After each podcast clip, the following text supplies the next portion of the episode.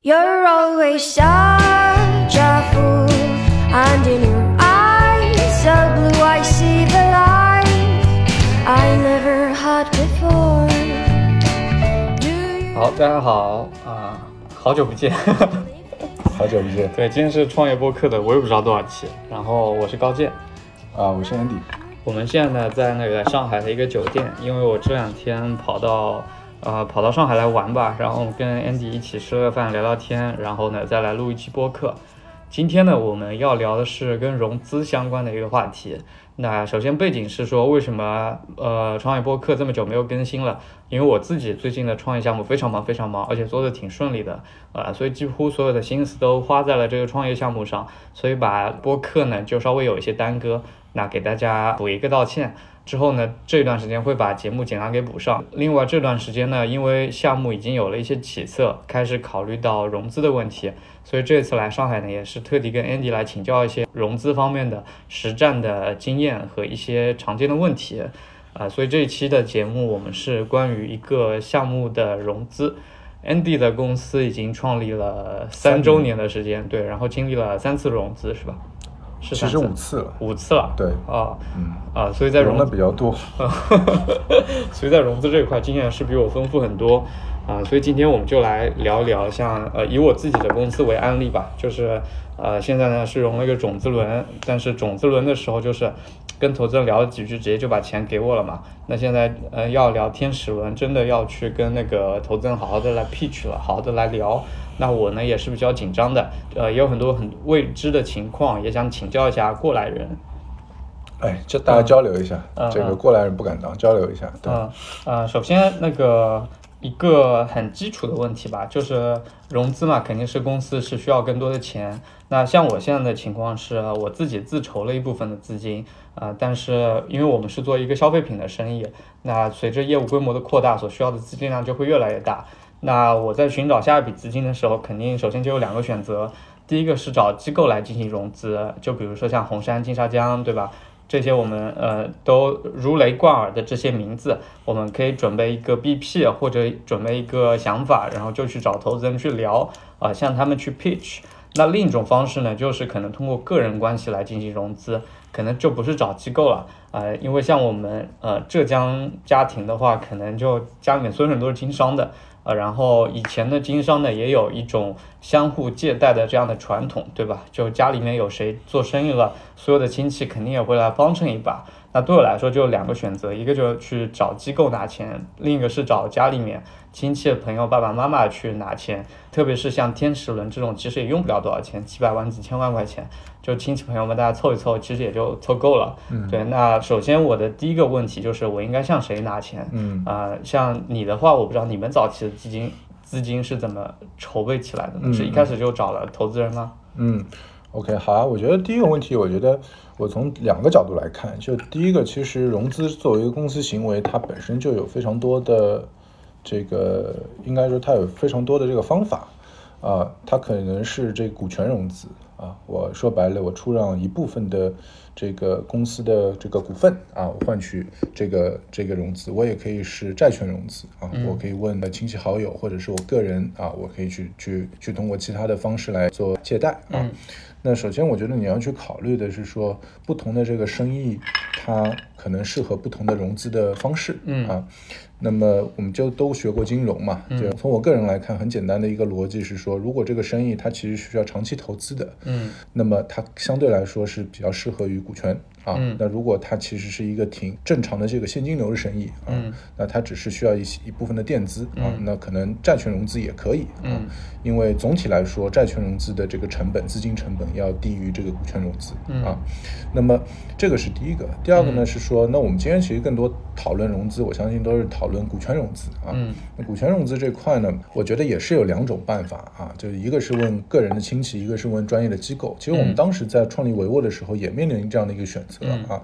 我们其实早期也有一个个人的投资人啊，嗯给了我们这个种子轮的一个支持啊。嗯但是呢，我们当时也有这样的一个考量，我们也找了很多的机构。呃，我觉得这个是要各有利弊嗯啊。呃，从这个双方的这个不同点啊，这个找这个机构的它的这个优势是它有一个专业的机构，第一个优势，专业的机构帮你做了一个背书，啊，它会为你的下一轮的后续的融资做一些信用的这个背书，啊。第二个呢，有一些比较呃头部的这些机构，他们本身呢，他们有一些资源啊，无论是产业的资源，还是个人的这个人脉的资源，他可以在创业早期可以给到这个创业公司一些急需的帮助啊，帮助它快速增长啊。那么第三个呢，就是它其实是一个比较好的方式，是给你的这个公司做一个早期的一个定价。因为其实这个大家都知道，这个创业公司最早期的时候，它的这个市场的这个定价，实际上就是由这些专业机构它的这个融资给定出来的啊。那么有了一些一线的机构背书呢，它的这个定价也会为后续的这些融资提供一个比较有利的参考啊啊。但是这个。从另外一个角度来说呢，这个找专业的机构啊，专业的机构也会有一些它的特点啊。第一呢，专业的机构它在这个这个投资这个项目的时候，大部分的机构它都会有一个自己的作为财务机构，它都会有自己的一个退出的时间和退出路径。嗯，也就是说，它对于这个公司的回报，它是有它的要求的。嗯，那么也意味着说，对这家公司它的每年的增速。他就有自己的一个比较明确的期望啊。那比如说，这个一般的基金可能它的退出年限是五到八年。嗯，那么五到八年对于一个项目的退出啊，这个无论是上市还是收购啊，这个意味着它每年的这个增速啊，它都这个应该说是比较激进的啊。那么。这个呢，实际上是对于这个创业者肯定需要第一个去考量的啊。我这个项目，我到底想做成一个什么样的公司啊？我是不是要去这个追求这样的增速啊？那么第二呢，就是说在很多的嗯啊法务的条款上面啊，专业的机构呢，它会有一呃一系列这个条款，那也是保障他自己的利益啊。这个包括这个这个对于创始人他自己的这个。啊，这个股权的这个兑现的期限啊，啊，对于他的敬业啊，啊，他会做一些这样的一些约定啊，啊，其实是保护这个专业的投资人、财务投资人他自己的利益。那么，但是在同时呢，从某种程程度上面也会给创业者一部分的限制啊。所以呢，这个其实也是创业者要去要去这个考虑的啊，大家要去考虑的。那相比于个人投资人呢，可能在这些方面呢就会相对宽松一些啊。可洽谈的余地也就大一些啊，所以都有各有利弊啊。其实就取决于这个这个高建，你是想这个啊，是刚开始的时候就是啊找一些专业的投资人，大家背书啊，从一开始就往这条路走，还是说我先啊通过一些个人投资人先解决我的燃眉之急啊，然后等到一定的体量之后，我再做考虑啊。这个我觉得都主动权在你手上啊。嗯嗯嗯。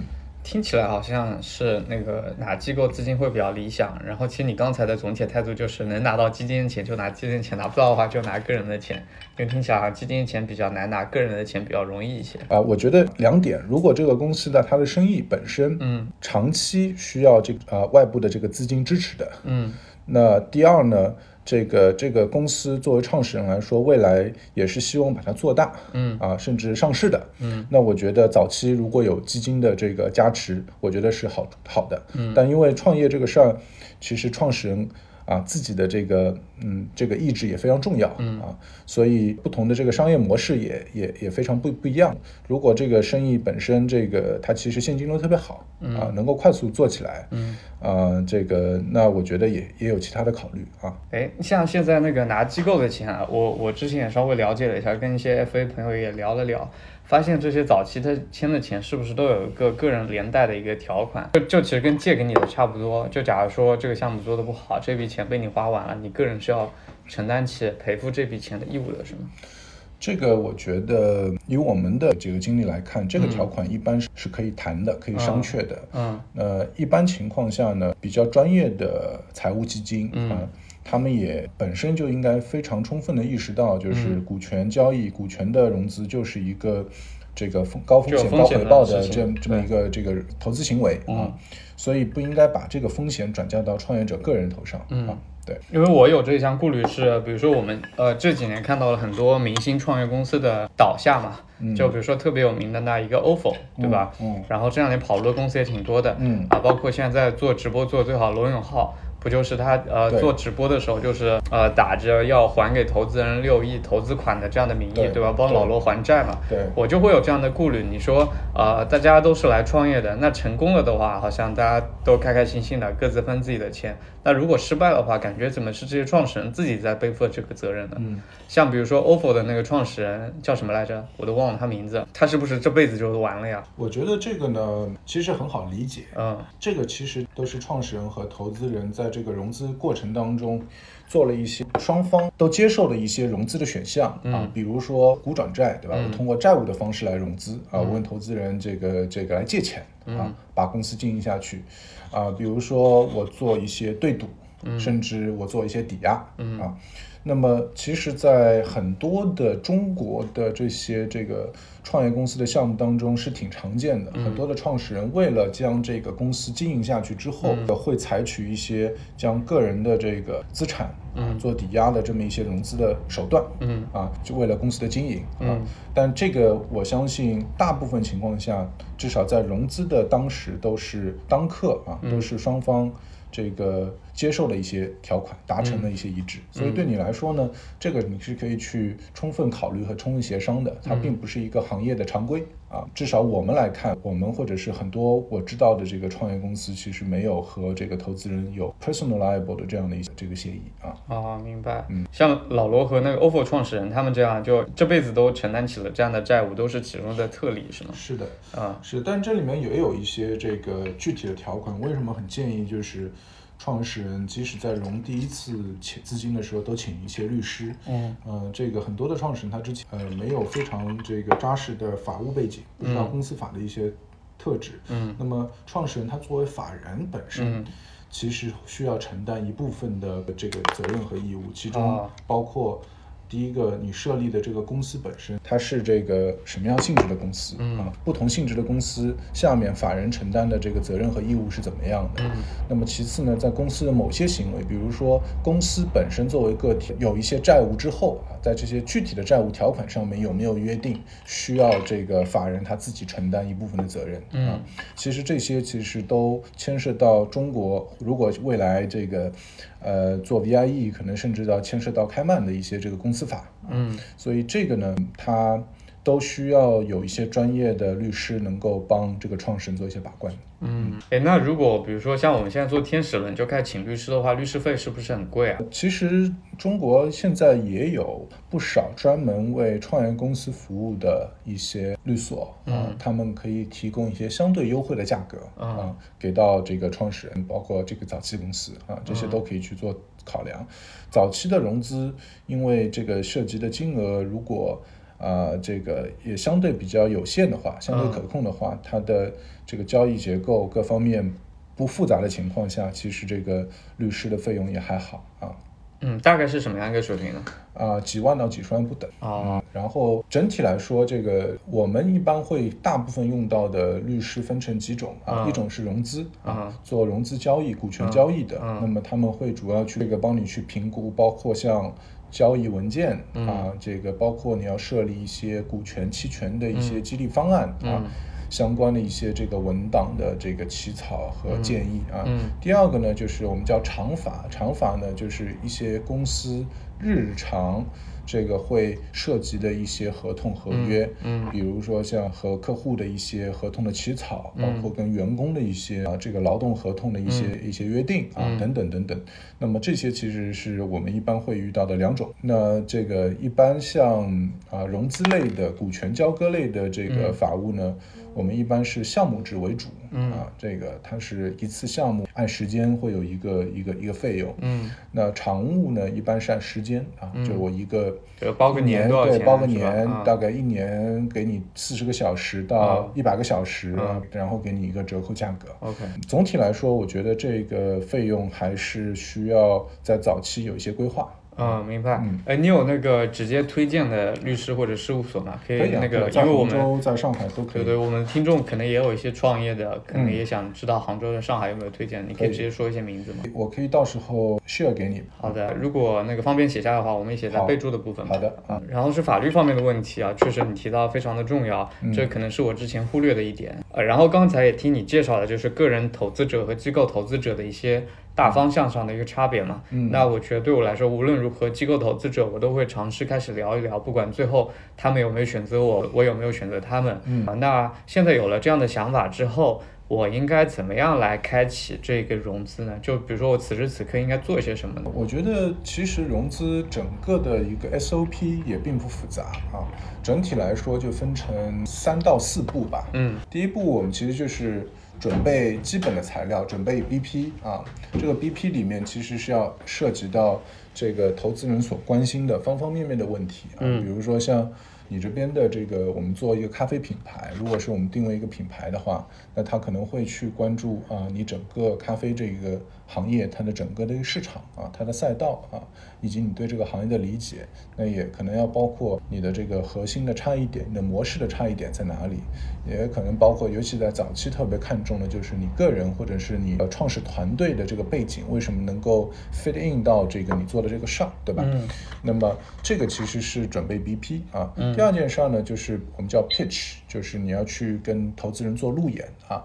那么这个其实也是一般来说会有两到三个不同的这个阶段啊。刚开始可能我们找不同的机构，啊，我们找他们的这个投资经理啊，他们来看这个项目啊，他们觉得呃基本的问题不错啊，项目不错，他们会推给合伙人相关的合伙人，嗯那合伙人会跟你进行一到两次这个这个不同深浅的交流。那如果这个合伙人觉得这个项目要继续跟进啊，我们其实会进入第三个阶段。第三个阶段呢，在早期可能并没有那么重要，到了第二轮开始就会变得越来越重要。我们叫做滴滴啊，做做尽调啊。这个尽调呢，这个也包括你团队的尽调，你业务的尽调。包括你的财务的尽调啊，通过这些尽调是主要第一个这个来核实啊，嗯你和这个投资人讲的这些这个信息啊是否确凿啊，是否这个是否准确啊？嗯第二呢，就是说也给投资人更多的信息去判断啊，嗯无论是这个市场还是你这个项目本身。嗯那如果这个尽调大家又觉得说比较满意的话呢，就会进入第四个阶段，我们叫做这个上会讨论，做投决啊。嗯一般的不同的机构，它会有自己的这个投决的这个流程。嗯呃，如果投决大家都觉得 OK，那么就会给您出一个正式的投资意向书。嗯啊，这个投资意向书里面一般只是表明对你这个公司的投资意向，其中会有包括愿意给你的融资金额，嗯愿意给你的这个价格、估值。啊、也包括一些比较重要的一些条款。那其中有一个比较重要的条款就是保密和排他。嗯就是意味着说，如果你愿意接受他的投资意向，你在一定的期限内，你需要第一对他的这个投资意向进行保密，第二呢，你将不能够呃再与其他的这个机构进行讨论。啊啊，在给到这个我们叫俗称的投资意向，也就是 TS，TS 对 TS 之后，如果这个这个项目在早期基本上这意味着这个投资已经确定了，如果在第二轮、第三轮阶段更后的投资之后，它还会做一第二轮的尽调。嗯啊，主要是在财务和法务层面啊，来确保进一步的核实啊，所有的公司的这些这个情况啊，嗯是否和这个投资之前的这些信息嗯保持一致啊。明白如果这些都没有问题的话呢，最后就会进入交割环节啊交割我们就会有我们叫股东。股东协议和增资协议，嗯这个中间就会涉及到非常多的具体条款的一些谈判，最后大概可能花两到四周的时间，最后达成一个一致之后呢，就会有资金的这个划款和交割啊，所以整个的过程会经历三到六个月的时间。明白。你刚刚说是那个要跟呃投资经理、合伙人聊完之后，他们再上个投委会，对吧？对。然后再出一个 TS，对就是投资意向书。对。哎，为什么我看很多，比如说创业者分享的创业故事、融资故事中，都是什么聊完之后什么当天就给 TS，当晚就给 TS 啊什么？这些又是什么样的情况？嗯，这里面会有两种情况啊。其实你可以理解成一个投决，它的这个投资决策的这个速度和效率，取决于第一你的融资的这个规模，嗯。以及你的建的这个投资人的在公司的这个基金的它的一个地位。嗯。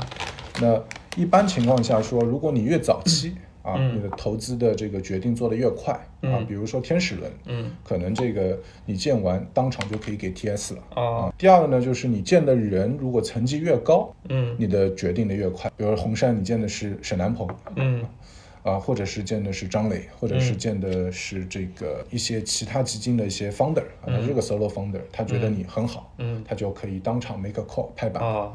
所以这个其实取决于这两点啊，嗯。对。但我讲的这个投决其实是一般的流程啊，嗯。如果你要，尤其是融到 A 轮之后啊，大部分的融资都不是一个人说了算，啊，大部分的融资都需要经过一个投委会来表决。嗯嗯，明白。所以对我这样，如果是只是在轮天使轮的话，呃，看来总体还是比较偏个人的，就甚至不一定上投决会，可能就是这个投资者自己就可以拍板的，然后整体的进度也听起来应该是比较快的。第一呢，就取决于你找的这个基金，比如嗯说你找的是像专门投天使我专门投早早早期的基金，嗯。他们的整个团队这个如果人不多啊，嗯。那如果要见到的是 KP，、那确实是很可以很快的。KP 是什么意思？就是？key person，就比如说你见到了徐小平，嗯。啊，小平说，哎，特别好，那我就投你了，那确实会很快啊，嗯。像我们当时就是呃我们的天使轮是 Alpha 公社啊，我们和那个 Richard、Alex 这个他们的两个 founder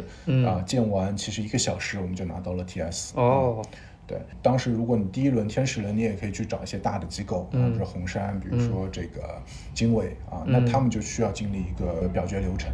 明白明白。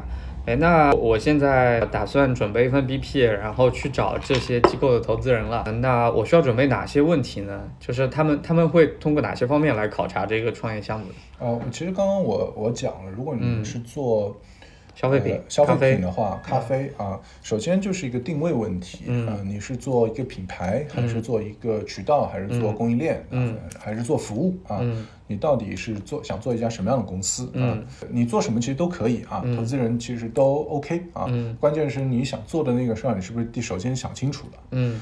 第二呢，这个在想清楚的情情况下，它就会有基于这种你想做的这个定位，它会有这个相关的一些核心的问题，会来和你交流啊。嗯比如如果你想做一个品牌，那他可能会问啊，比如咖啡这个品牌，咖啡这个市场你怎么看？嗯啊，他可能会问的很深啊，嗯很细啊。他主要也是为了验证你对这个市场的了解啊。第二呢，就是他会问这个你到底你做这个事儿，你的不同点，你的杀手锏在哪？嗯啊，你为什么可以脱颖而出？啊嗯那第三个，为什么是你啊？嗯你有什么这个不同点？你有什么这个优优势啊？嗯核心优势？你的团队有什么核心优势呢？团队是不是互补啊？嗯其实这些基本的框架是这样子。那么早期呢，因为你刚开始创立的时候也没有太多的财务数据啊嗯，可以给投资人参考，所以它主要看的是赛道、模式和人啊三块啊。嗯，我需要准备一份漂亮的 PPT 吗？像麦肯锡那样的 PPT？我觉得 PPT 是需要的。嗯啊，是不是需要麦肯锡那样？我觉得这个其实更重要的，把你想想做的这个事儿，嗯讲清楚，嗯按照投资人的一种逻辑讲清楚。什么叫投资人逻辑？假如说你是投资人，你来看这个项目，你要拿一笔钱、嗯啊，你的角度无非就是这个：第一个，大市场、大的环境、大的赛道啊，是不是值得投？啊嗯，这个事儿你可能前期要把它给讲清楚，讲好你的理解。嗯第二个，在这样的一个大的环境下面，你的打法是什么？嗯啊，你的脱颖而出那个点到底在哪儿啊？这个点是不是足够的 solid？嗯是不是让投资人能够被说服啊？嗯这是第二个。第三个就是你你个人。嗯所以其实从你站在投资人的角度，他在看这个项目，你站在他的角度，你准备一个他能听得懂的，他能够去接受的，也当然是你自己想做的这么一个材料啊，去跟投资人沟通就可以，明白。不需要太多。可能像早期可能十页到十五页、嗯啊，嗯，像我们公司如果是三三个股东、三个创始人的话，是大家都需要去见投资人吗？还是我一个人就可以啊？这个取决于你们之间的分工。嗯嗯，一般情况下是这样，就是你这个团队本身的这个配置，嗯取决于你你你想怎么去 present 给你的投资人。嗯。啊，如果你是这个公司的 founder，嗯。呃你的目的其实只有一个啊，拿到投资人的融资，然后把这个业务开启。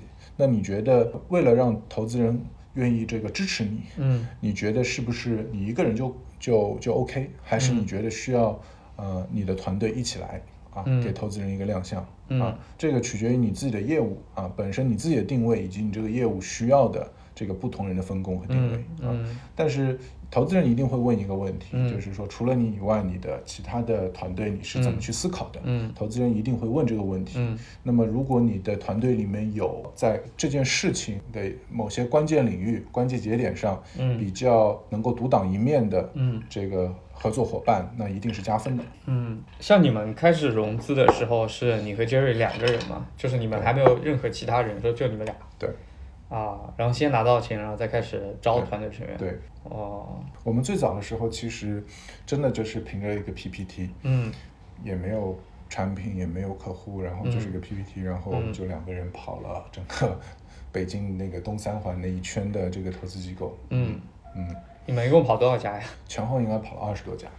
哦，嗯。然后就到不同不同啊级别的，也有一些大的，这个像红杉、经纬、GGV 啊、嗯也有一些专门投天使的都有，嗯甚至有上市公司，我们都有聊过。哦，嗯，在这个过程中，你觉得，比如说我去找红杉经纬的话，就各家基金有什么有什么特点吗？有什么我需要注意一点的地方吗？我觉得在投早期的时候，其实这些特点并没有那么明显。嗯啊，只是我觉得有几点，第一个是大基金和小机构的决策流程是不同的。嗯这个大机构当然有它的品牌背书，但是嗯它的相对来说，它的决策流程也会更加严严谨，或者说这个时间跨度可能也会更长一些。嗯那小基基金呢，它的我不是说小基金，或者说专门投天使的基金，嗯它的这个决策流程会快啊。嗯这个早期它的这个这个呃，可但是早期它可能给你的这个 deal size 啊，嗯也就相对比较有限。嗯啊，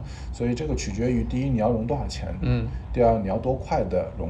嗯我觉得这个其实是比较重要的考量因素。嗯啊。嗯，呃这个多快我也没有太大的概念啊。就比如说，你要你要是、嗯比如说你是在三个月内，你必须嗯得钱到账，还是嗯你可以比如说三到六个月啊？啊，嗯。这第一笔钱，天使轮都能拖那么长呀，三到六个月。你要钱到账的话，啊。其实有相当多的手续，比如说你啊。TS 给到，啊。一般我们一般拿到 TS 到钱到账至少还有一个月。哦嗯，那中间这可能段时间会快一些啊，你要注册公司啊是你要啊。签签署协议，你要谈判各个嗯条款。对，像我们这种已经有业务的，已经有公注册好公司的，这样子应该会稍微快一些吧，是吧？会快一些，会快一些。嗯，因为这公这些钱如果拖三到六个月的话，对一个公司来说其实还挺着急的。嗯啊，在这个过程中有没有其他方式啊？我之前听有人提到过过桥贷之类的，呃，这是一个什么样的？一般是这样，就是如果投资人机构给了 TS 之后，嗯考虑到公司的现金流的这个平稳过渡，嗯他会跟你先签一个过桥贷款，啊以借债的方式，嗯把这个钱先汇过来啊啊，保持公司正正常的经营，嗯啊，但是这个等到所有的这些条款。都签这个达成一致之后，所有的这个交付文件都签署之后，嗯，正常的把这个融资款打进来，嗯。那这个过桥贷款一般它会有一个约定，过桥贷款的前提就是这部分的必须这个交割文件全部都能够达成啊嗯，嗯。如果不达成，你就必须要把这笔钱再还回去。哦，明白。所以这个其实是那个投资公司提供的那笔钱，并不是另外一家机构对。给的贷款。对，哦，明白了。然后哦，像这些像红杉经纬这些基金，你是怎么样具体找到那个投资经理还来和你聊的呢？我觉得这个卖给息出来的都不用担心。嗯对我们太多的校友，就托熟人嘛。托熟人啊。那比如说对我们听众来，说啊，就是他们可能就自己一度人脉或者二度人脉，并不直接认识基金里的人。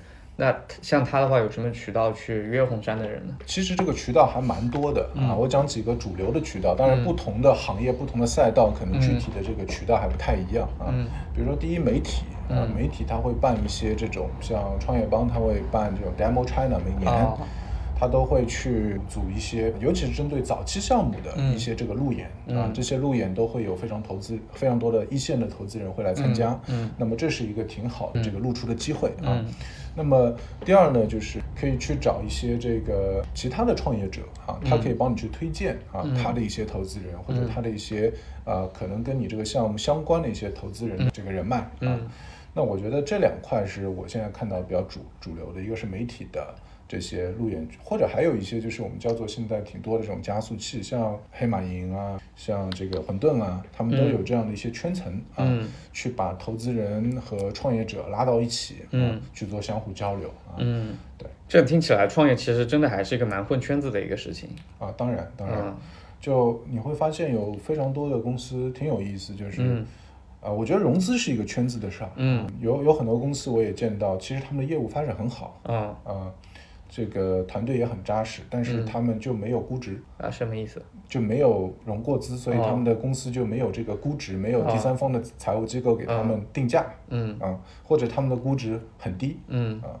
呃，可能他们的业务量如果拿到市场上，可能就是、我们叫做就是 undervalue 啊、嗯的这个 portfolio，其实还是蛮多的。嗯这个很核心的原因就是因为他们不在这个圈子里面、嗯啊。，比如说是什么样的公司啊？可能是传统行业的是吗？呃，有些传统行业，也有一些是技术类的公司，都有。有些技术类的公司，他们这个早期就，这个我觉得也是一个创始人他可能自己的自主选择和自己的意愿。有些创始人他就觉得我做这个公司，我能够扎扎实实的把业务做好，我能够自负盈亏，然后我能够稳中有有有有升啊，这就是我做这家公司他我的我选择的一个路径啊，并不是所有的。创始人都一定会选择通过资本这条路啊去做杠杆的。嗯，明白。呃，我有个很直接的呃估值的问题啊，嗯呃，像我现在呃，因为是第二次融资嘛，种子轮已经出让了一些，像天使轮的话，你觉得这个出让比例控制在什么样的范围会比较合适啊？一般来说，天使轮不易出让超过百分之十，我个人觉得嗯，当然这个取决于你这个公司它的一个商业模式啊。嗯那为什么这么说呢？如果呃，你这个公司是想去上市啊，上市的时候，你保证你上市的时候，你可能自己的这个股份，比如说你还有个十个点，嗯。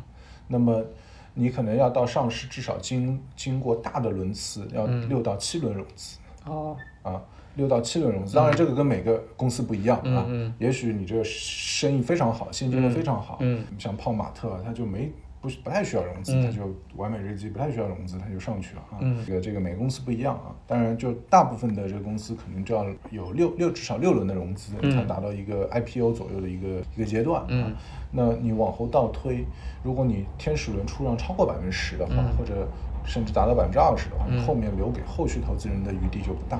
这是第一个，哦。第二个，呃，总体来说，天使轮的这个价格是总体来说是是最低的啊。嗯。如果你这个公司未来预计到它能够上，呃，上市的话，嗯。上市的这个整个公司的市值一般是可能是你天使轮的这个一百倍啊，嗯。一百倍或者是八十倍。嗯。那么我天使轮从这个角度来看，我们出让的比例越低嗯啊，我其实对于创始人的利益也是和后续投资人利益也是越越划算的啊。嗯那这个是第二点，当然这个其实也是一个综合的考量，嗯这个取决于第一你公司需要多少钱，第二取决于你的整个公司它的一个整个市场的一个环境发展的阶段啊，这个都综合需要去考虑的啊。嗯嗯，像你当时呃开始建二十多家基金的时候，你是按照你心中的基金的排序从最好的开始聊的吗？应该这么说吧，就是有熟人的我们就约，嗯。嗯，一线的基金我们其实当中都基本上都见了很多，然后我们基本上当时就是能约到就就去聊，嗯并没有做太多的基金的筛选，更多的就是 能融到钱就不错了哈。哦，为什么？就是呃，像你们这样背景不是也挺好的，应该是挺容易融的嘛。对，这个这个我觉得是两个点嘛，就是我们当时因为这二十家基金基本都是头部基金，应该这么说，嗯就其其实挺难分伯仲的。啊这个红杉跟经纬，对吧？还有包括 GGB 对吧？其实都都是非常好的基金。嗯嗯，OK。然后你们这二十多家是在多长的一个期限内完成的？是那段时间密集的在待在北京？差不多两个月啊、一个月到两个月吧，我们就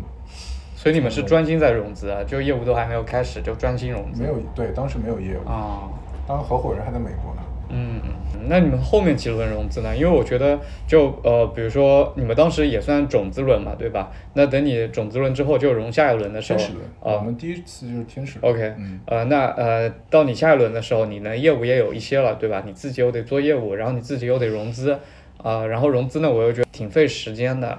像我现在这个状态，就是我其实自己本身工作就已经很忙了，对吧？那我这个时候还要花这么多时间去建这么多的基金，我会觉得精力可能有点不太顾得过来。这有什么比较好的应对的办法吗？总体来说，我自己觉得融资其实是一个公司的核心竞争力之一。嗯所以你要把它放到一个非常重要的 agenda 当中啊，嗯尤其如果你这个生意跑要跑跑起来的话，它是需要外部进行支持的。嗯那从这个这个本身，它就很难说我业务忙我就不把精力放在融资上了。我觉得这个不一定是那么 make sense 啊。嗯。第一个，第二个就是说，当然你可以找一些外部的帮手，比如说 FA，嗯。包括你也可以自己招一些啊、内部如果有融资经验的人，啊嗯。嗯或者是外部的一些顾问都可以、啊。嗯，但他们永远只是能帮你啊。这个事儿最终还是非常多的方方面面的重大的这些细节、重大的决策，还是要你自己来做主。嗯啊所以这个精力是免不了的，少不了的。嗯啊人家说一个 CEO 最重要的就是找钱、找人、找方向，嗯对吧？找钱其实就是融资。嗯，明白了，明白了。那另外有个大环境的问题啊，因为就二零二零年是整个世界都发生了很大的变化的一年。那你觉得对一个创业者，或者说对一个要融资的人来说，呃，我们面对的情况或条件会有什么样显著的变化呢？我还是比较相信很多人讲的，对于一个想创业的人，任何时候都是可以去创业的。嗯。嗯，大的这些宏观的环境，嗯。其实对于那个想创业或者刚开始起步的公司来说，其实问题没有那么大，嗯。啊或者说其实影响没有那么大，嗯。啊，所以我还是一个这个说法，就是就如果这是你想做的，市场好，市场不好，你都都可以去做啊。嗯，好的。我觉得那个今天这样聊完之后，虽然其实有很多问题我是知道答案的，就有一些我也是站在我们听众的角度来问的问题，但在这个过程中也很系统的给我自己做了一个想法上的梳理，让我接下来可能这一两个月要做融资的话，工作上面有了更清楚的头绪。关于融资，我要问的问题其实已经差不多了，接下来我也会去准备一些这些东西，然后到时候肯定也少不了你的帮忙。哎，客气客气。我觉得也挺有意思，因为我们之前一直做 to B，做对。to B SaaS，那它的融资逻辑是它有自成一套的体系。嗯。